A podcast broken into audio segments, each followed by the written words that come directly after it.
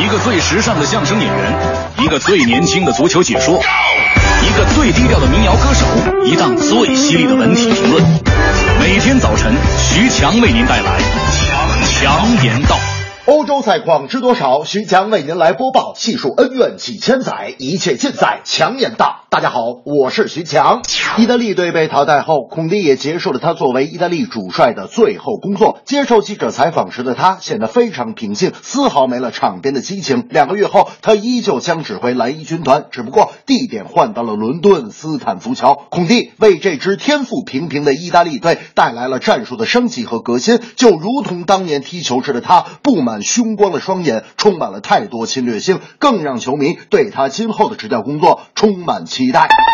皮尔洛在自传里曾经描述到，如果比赛进行的不顺畅，孔蒂会像野兽一样冲进更衣室。然而，所有的这些狂热、暴跳、怒吼，只是孔蒂的表象。他乐意宣泄自己的热情，他甚至顶着报纸主教练的头衔，因为他在更衣室里最喜欢将所有媒体批评的文章贴出来，以强化球队内部凝聚力。但表象之下的孔蒂是一个极具学习能力、冷静如冰的主教练。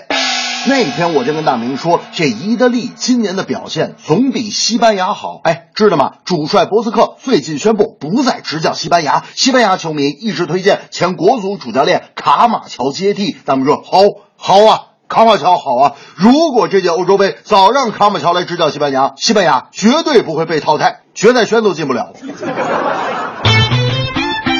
冰岛国家队主帅拉格贝克在对阵法国的欧洲杯八强比赛前主动示弱。他表示，显然法国是晋级四强的热门球队，我们和他们的比赛是场四六开的比赛。不过，明天的比赛对于我们来说，最重要的是相信自己有赢球的能力。如果我们保持信念，应该能给对手制造麻烦。但是不好的消息是我们吃了太多黄牌，主力球员有可能停赛的情况令我感到担忧。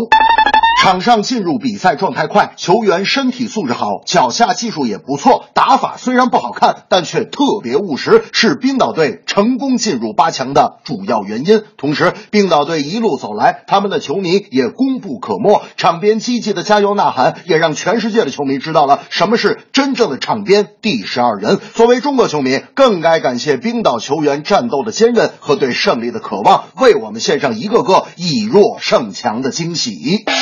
大明那天就说了：“哎呀，最近我看了这个黄博文的微博呀，看他一边看球一边吃方便面，而且面里连个卤蛋都没有，真寒酸。”我说：“大明，你先别说人家，咱们中午吃什么呀？”咱们说：“这不水都烧开了吗？泡面。”哎，强子，卤蛋呢？是不是你给偷吃了？我说：“大明，这盒面咱们没中奖，所以没有卤蛋。我估计黄博文那盒方便面是不是也没中奖啊？” 这正是功勋主帅叫孔蒂，强化队内凝聚力，最大黑马是冰岛，以弱胜强创奇迹。拼搏的身影，奋力的追，付出一切也不后悔。当你真正的举起奖杯，实现梦想有多么美？记一代球迷高唱的歌，离他安然的退役。风花雪月的诗句里，有着多少个传奇？球场有多少遗憾和悔恨感染着我们？